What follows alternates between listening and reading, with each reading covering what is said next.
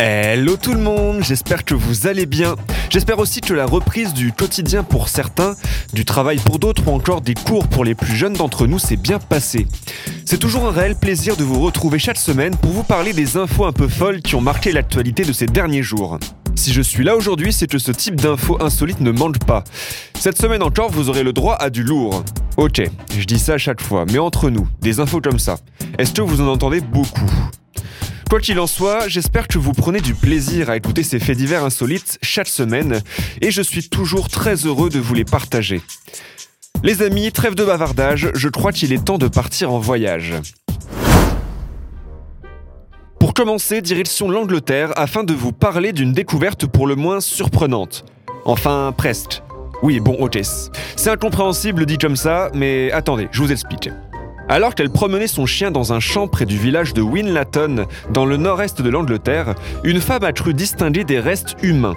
Suite à sa trouvaille, cette dernière aurait immédiatement envoyé une photo de ce qu'elle pensait être un pied à la police qui s'est ensuite rendue sur place pour réaliser une inspection. Des grands moyens ont été ainsi mobilisés pour tenter de vérifier cette hypothèse. Cependant, après plusieurs observations, analyses réalisées par des équipes de spécialistes, il ne s'agissait finalement que d'une pomme de terre avec un champignon qui poussait juste à côté. Néanmoins, la police a tenu à saluer la vigilance de cette femme et a rappelé et invité par la suite quiconque tombant sur de possibles restes humains à faire de même. Poursuivons notre chemin, retournons en France et posons nos valises dans le Calvados. Si vous avez été dans le coin en ce début janvier, vous aurez peut-être remarqué un radar routier un peu particulier du côté de la commune de Longue-sur-Mer. Particulier car il ne s'agissait véritablement pas d'un radar, mais plutôt d'une poubelle customisée. Ce canular a été mis en place par le propriétaire du conteneur qui habite en bordure de la route départementale D514 et qui espère grâce à son action que les usagers de cette route ralentiront à la vue de ce dispositif. L'origine de cette farce? Une inquiétude de la part du quinquagénaire qui juge la vitesse autorisée excessive par rapport à la configuration de la route. Ce détail, bien évidemment, les conducteurs et conductrices ne l'ont su que beaucoup plus tard, et l'homme raconte donc avoir observé la route pendant une heure. Il a ainsi pu constater une baisse de vitesse de circulation chez un tiers des automobilistes. Les autres habitants soutiennent leurs voisins également et espèrent pouvoir constater une évolution positive du comportement des automobilistes suite à ce gag qui n'a pas manqué de faire réagir. Notre voyage continue et nous emmène maintenant en Alsace dans le but de rencontrer un météorologue plutôt original. En effet, depuis 2006, un habitant de Hartmannswiller, dans le Haut-Rhin, a recours à des oignons pour prédire le temps de l'année à venir. Une pratique traditionnelle qui se transmettait depuis plusieurs dizaines d'années par les fermiers qui n'avaient à l'époque pas de satellite. Si l'idée semble assez folle dit comme ça, le procédé semble assez simple pourtant. Il suffirait de couper 6 oignons en deux et de placer par la suite les 12 moitiés côte à côte devant une fenêtre la nuit de Noël. Vous l'aurez compris, toutes ces moitiés d'oignons représenteront un mois, de janvier à gauche jusqu'à décembre, pour le plus à droite. Pour la suite, il s'agirait de disposer du gros sel dessus, de fermer les volets et de les laisser comme ça à l'air libre.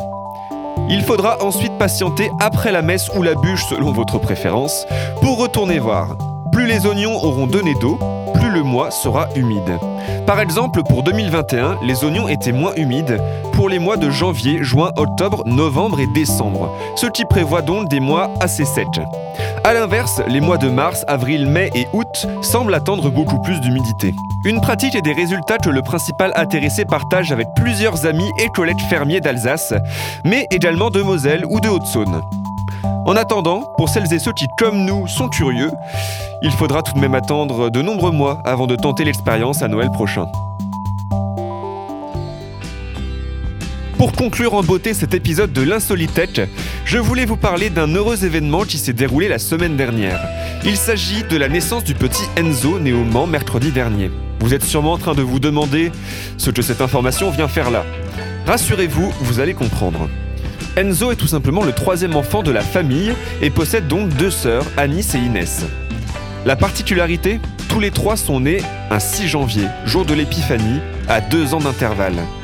Une situation très rare puisqu'il n'existerait que trois autres cas dans le monde, un en France, un en Argentine et un troisième en Scandinavie. Comme dirait le père de famille avec beaucoup d'humour, trois enfants qui naissent le même jour peu de temps après Noël, c'est une histoire qui va finir par coûter cher.